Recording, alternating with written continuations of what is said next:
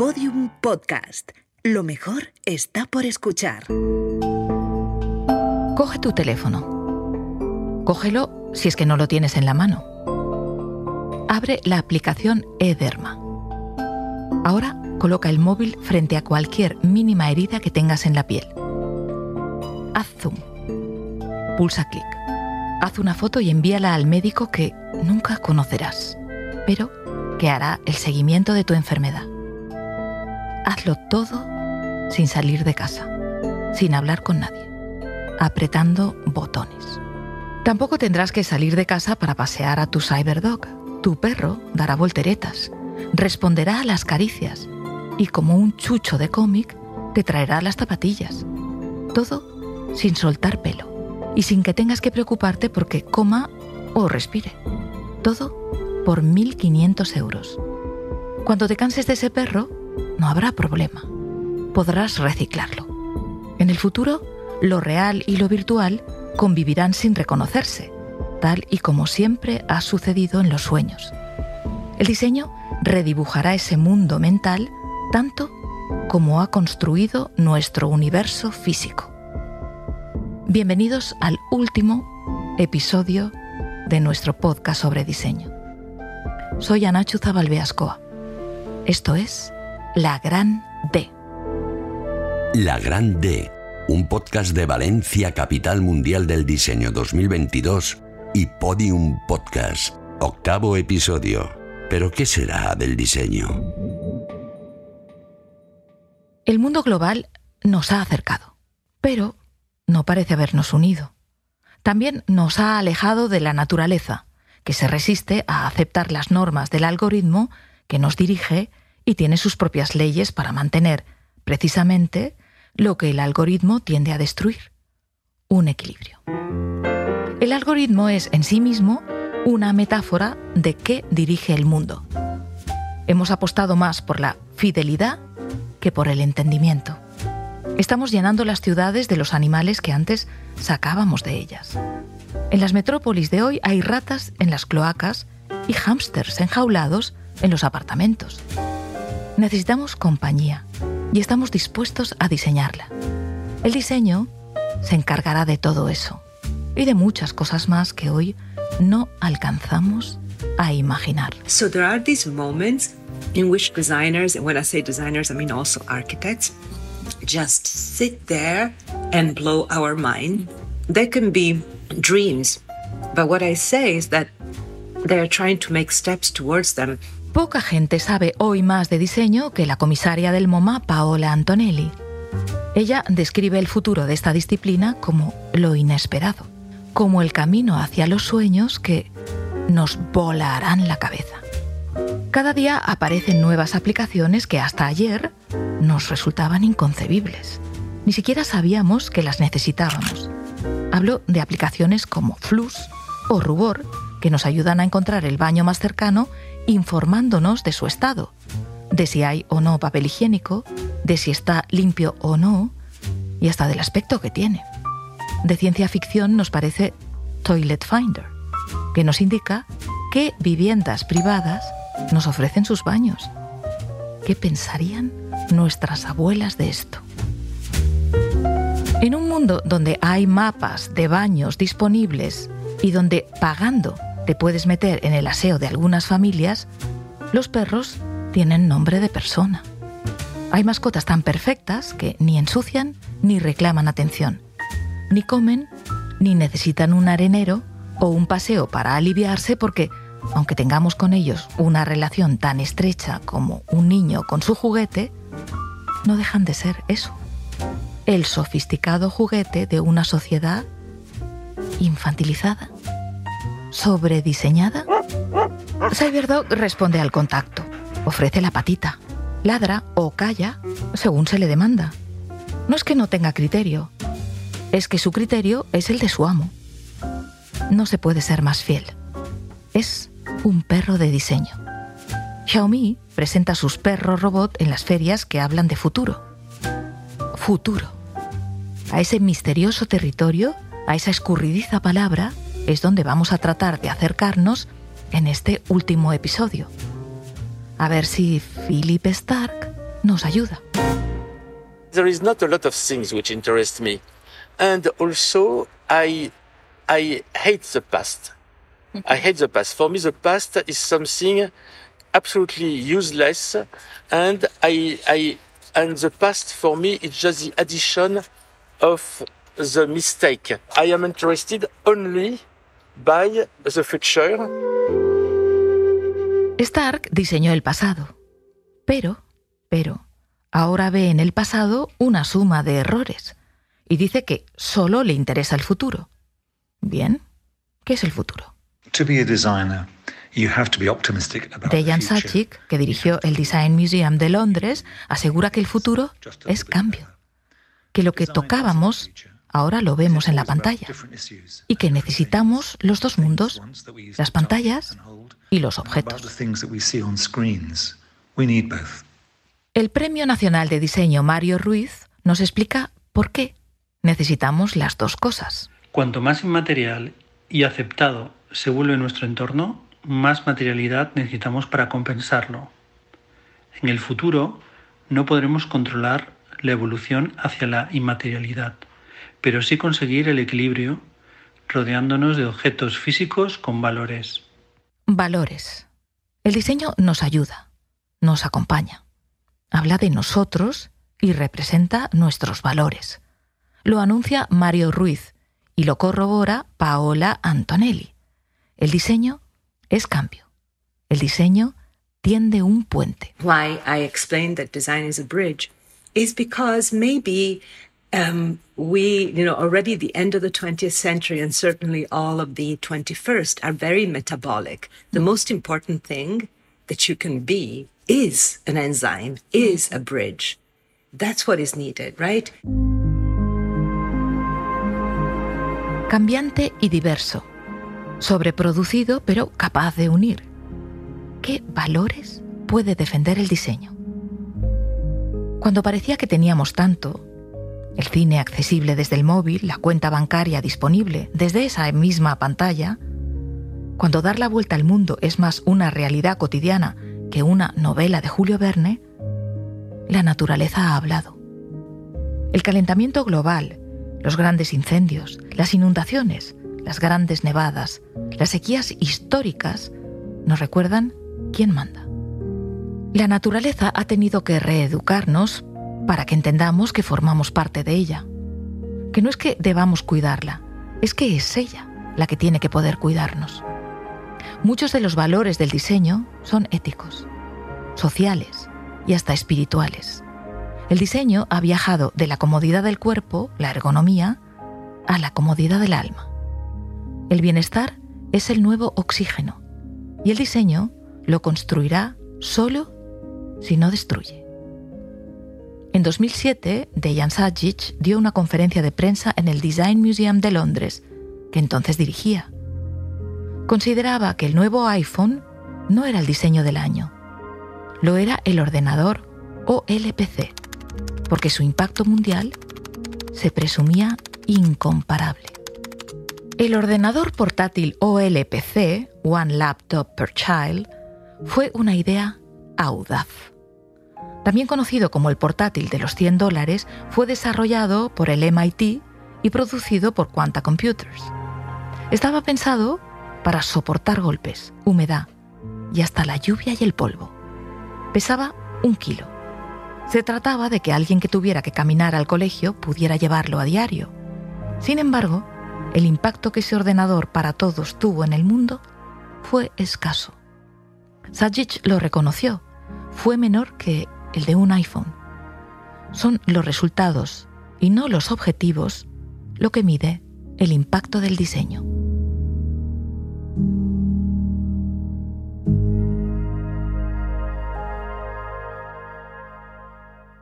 Durante los últimos 10 años se ha fabricado en todo el mundo más plástico que en toda la historia de la humanidad. Se estima que actualmente la cifra está en torno a los 400 millones de toneladas al año. Una parte acaba en los océanos. Ginares es CEO de André World, la mayor exportadora de sillas de nuestro país. Además de diseñar sillas de madera, proveniente de bosques reforestados, no quieren que sus plásticos acaben en los océanos. Por eso, trabajan con plástico biodegradable. ¿Cómo dibujará el futuro el bioplástico? Evitando el uso del plástico estándar. Y hemos desarrollado un nuevo material bio de origen natural, 100% biodegradable y compostable. Un polímero que no plástico de origen natural creado a partir de microorganismos vivos con un perfil sostenible similar a la madera, que permite una circularidad completa en armonía con el medio ambiente. ¿Lo escucháis? Habla de un material con las cualidades del plástico sin sus problemas. Una materia prima que emplea la tecnología del plástico sin ser plástico. Es decir, que recicla maquinaria. En Andrew World la han empleado para la que este CEO llama la butaca más sostenible del mercado. Es la butaca probablemente más sostenible del, mercado. Eh, está hecha con eh, biopolímero y además no utiliza colas, es eh, fácilmente reparable y retapizable para una segunda vida, para prolongar. Cuando termina la vida del producto, pues se, se, reintegra a la naturaleza como, como lo podría hacer la madera. Esta silla es un diseño de Patricia Orquiola, que con 60 años actúa como la más joven del grupo, arriesgando, en la primera línea de lo que mejora la vida y el diseño. Está cambiando muchísimo, son temas yo creo que mm, incluso en el modo de habitar, ese por un lado, en cuanto a redefinición del, valor de los materiales, yo creo a lo que se habla mucho siempre de crear estos micro mm, zonas donde todo se pueda resolver, crearse moto policéntrica, utilizar la movilidad de otra manera. Hoy en día, como todos los medios eh, eh, que utilizamos, nuestras prótesis, que no son solamente, como hemos dicho, la silla, el vaso, la mesa o la luz, son nuestros teléfonos y nuestros instrumentos de comunicación y computer, por ahora tendremos muchos más. El videojuego, o el videojuego, o el, WhatsApp, o el, elemento de comunicación con el, con el exterior de un tipo u otro, donde se entra en una comunidad, se entra en como unos binarios de, de, comunidad, eh, unas viabilidades que son fundamentales, porque es la segunda casa, es un shelter, es un, es un espacio de protección. Los videojuegos son otro mundo que también sorprendería a nuestros abuelos. Es un universo nuevo que al mismo tiempo que nos encierra en nosotros mismos frente a una pantalla, nos permite comunicarnos con desconocidos a los que nunca veremos. Los videojuegos son un espacio tan físico como mental. Para Patricia Orquiola son un cobijo, un respiro, una guarida. Paola Antonelli recuerda que el primer videojuego se creó en 1957 y que es importante observar el embrión de las innovaciones. It is important to document a new world that was embryonic. You know, the first video game was 1957, but it was embryonic and now it's become really a world. Sin embargo, el entretenimiento que ofrecen estos juegos no es solo evasión, es catarsis y diversión es manipulación y adoctrinamiento, pero también es aprendizaje y, sobre todo, es una industria. La industria de videojuegos dobla el dinero que recibe el cine en Estados Unidos y, está demostrado, crea adictos. Palabra de Antonelli. Los videojuegos con violencia gratuita atención al objetivo, gratuita, están excluidos de la colección del MoMA. Antonelli admite que algunas obras maestras como Redemption no están en la colección, pero vamos a hacerle caso a Antonelli. Tratemos de fijarnos en lo que ella considera que deben observar los diseñadores, lo embrionario. Hagamos uso del mundo virtual. Viajemos en el tiempo. Nos vamos a los años 50.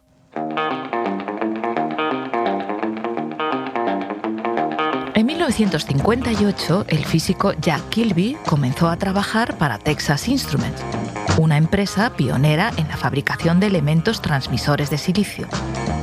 El silicio es el segundo elemento más abundante en la Tierra, por detrás del oxígeno. Fue este material, que se extrae del cuarzo, el que le dio la idea a Kilby, ¿Qué pasaría si lograba integrar todos los componentes de un circuito electrónico en una sola pieza de silicio? Cuando lo consiguió, había nacido el chip.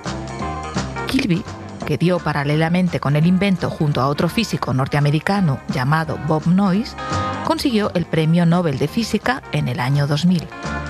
En este tiempo, del chip se pasó al microchip y los ordenadores dejaron de ser una habitación para convertirse en una herramienta portátil.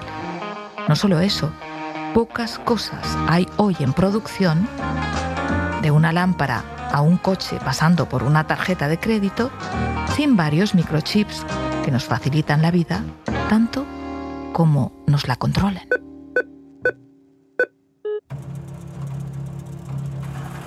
Las primeras tarjetas de crédito no ofrecían crédito, vendían tiempo. El ahorro del tiempo, la rapidez, era lo que publicitaban los bancos. En los años 50, el fundador del Diners Club, Frank McNamara, invitaba a sus clientes a comer. Luego les demostraba cómo funcionaba una tarjeta de crédito que no era de crédito, era de débito. La idea la había tenido John Biggins en un banco de Brooklyn. Inventó la tarjeta Charge para poder moverse por el barrio sin metálico en el bolsillo. Hoy, cuando las tarjetas son un negocio que pagan los vendedores, los jóvenes apuestan por otras alternativas de pago que no implican cargar con monedas y billetes. En España, muchos pagan con Bizum, una aplicación fácil y rápida que permite pagos de hasta 500 euros con lo que casi nadie olvida en casa. El móvil. Ir por el mundo sin billetes ni monedas nuestros abuelos tampoco lo entenderían. Detecte un nuevo problema. El diseño se lo solucionará. Ese es el mundo de las apps. Las necesidades no cubiertas generarán nuevos inventos que serán, a la vez, diseños. El diseño es una herramienta viva. Esa es para Antonelli su mayor fuerza es una herramienta crítica que permite pensar. I want design to rule because I believe that design is so vital. So I'm just hoping that the way people don't question what music is or don't yeah. question what art is, they will just take everything at face value and have critical tools to, to make their own mind. Antonelli defiende que el diseño lo es todo, incluso lo que todavía no tiene nombre. Todo se diseña y por eso el diseño es vital. Pero, pero, seguimos pensando que las pantallas no son elementos vitales. ¿Son nuestro mundo o pertenecen a una esfera virtual? Cada vez en más hogares conviven dos criaturas sin venas, pero con cerebro. Una se llama Rumba y le toca realizar trabajos sucios aspira por donde puede, descargando nuestra mala conciencia de que alguien nos limpie la casa y cultivando la fantasía de que lo hace sola, sin que nadie la limpie a ella, sin que nadie vigile que no se atasque entre las patas de una silla. Rumba, el aspirador que se desplaza solo, puede ponerse en marcha desde el móvil. El creador de Rumba, Colin Angle, cuyos diseños copan el 80% del mercado, está convencido de que futuro de los robots debe basarse en resolver necesidades reales. La otra inquilina habitual de las casas es algo más mandona. ¿Y por qué será? También tiene nombre de mujer. Se llama Siri y tiene una hermana llamada Alexa. Ambas son asistentes virtuales. Buscan discos, encienden o apagan luces. Pero, aunque parezca que obedecen, en realidad mandan. Está comprobado que cualquier asistente virtual, Alexa, Siri o Google Assistant, es un punto de entrada para hackear dispositivos e iniciar ciberataques. Con la solución a problemas que no sabíamos que teníamos, llegan nuevos problemas que necesitarán, claro está, nuevas soluciones, nuevos diseños. Well, design is sometimes asking the question, sometimes it's also solving them. Antonelli insiste en que el diseño responde tanto como pregunta y dice que los problemas del mundo actual han potenciado en el diseño los dos componentes complementarios que lo definen, la imaginación y el pragmatismo. Así, más allá de una limpiadora con nombre de baile, una gobernanta con nombre de mujer y un perro robot, algunos hogares tienen compañía virtual y no tan virtual. Les presento a Rena. Rena tiene el pelo castaño, largo y liso, con un flequillo que le cubre la frente. Tiene unas medidas imposibles, las llamadas de modelo. Pechos notables, cintura de avispa, cadera de puber, 90, 50, 84, mide 1,59 y pesa 26 kilos. Hay más datos. Tiene una profundidad vaginal de 18 centímetros y anal de 13. Es la muñeca sexual más vendida de AliExpress. En versión algo más alta, 1,65, pesa 35 kilos, pero también cuesta más cara. El precio aumenta a medida que el cliente va sumando prestaciones. A saber, elegir otro pelo, 20 euros más. Pechos blandos, 100 euros más. Si quieres que su piel se caliente al tacto, 55 euros. Y sin embargo, a pesar de ser tan servicial, puede que una muñeca como Rena tenga los días contados. Real Doll es la nueva muñeca sexual que llega con inteligencia artificial, robotizada y, atención, con un pasado. La empresa Avis Creations la programó en Las Vegas para que tratara a sus dueños con adoración eterna. No es una interpretación, es lo que dice su publicidad. Y eso, claro, hay que pagarlo. Cuesta entre 14.000 y 18.000 euros. Y, entre otras prestaciones, ofrece sexo salvaje. Si quiere descuentos, inicie la resta. Sin brazos ni piernas, son mucho más económicas. ¿Hay también hombres? Sí, claro. También hay hombres objeto, aunque la selección es mucho menor. Y una curiosidad. Se llaman muñeca sexual masculina.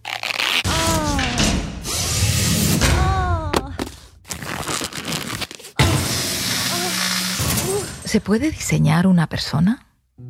Cambiarse el color de los ojos, el del pelo, rizárselo o desrizárselo. ¿Eso es diseñarse? ¿Perforarse con piercings? ¿Cubrirse con tatuajes? El diseño de las personas es una cuestión de identidad, de sexo o de soledad. Antonelli nos pone freno. Explica que en el MoMA hay juicios morales a la hora de decidir lo que es diseño y lo que no. Ya hemos contado antes cómo en su colección no hay videojuegos violentos. Tampoco hay, por ejemplo, armas en la colección del museo. Aunque, sin duda, las hay muy bien diseñadas. Y sin duda también invaden la colección de pintura. Hay mucho en el mundo que preocupa a los diseñadores, dice Antonelli. Por eso, cuando entre todos debemos decidir qué futuro tiene el futuro, tenemos que pensar no solo en cómo serán los objetos. ¿Qué pasará con los profesionales?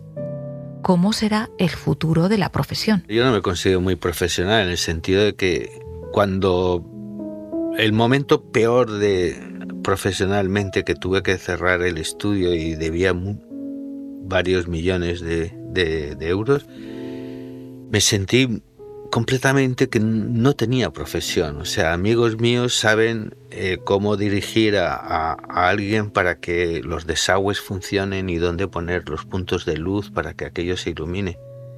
Y me sentí oh, como diciendo, Dios mío, Dios mío. ¿Dónde podré? Bueno, me gusta ser jardinero y me gusta barrer, entonces podría ser barrendero y jardinero.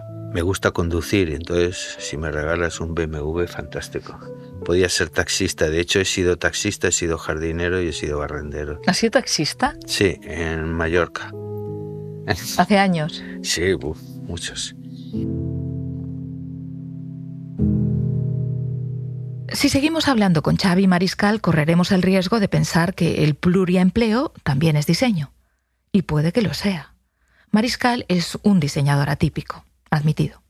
También una persona singular ha llegado a lo más alto que se puede llegar en esta disciplina, la fama internacional.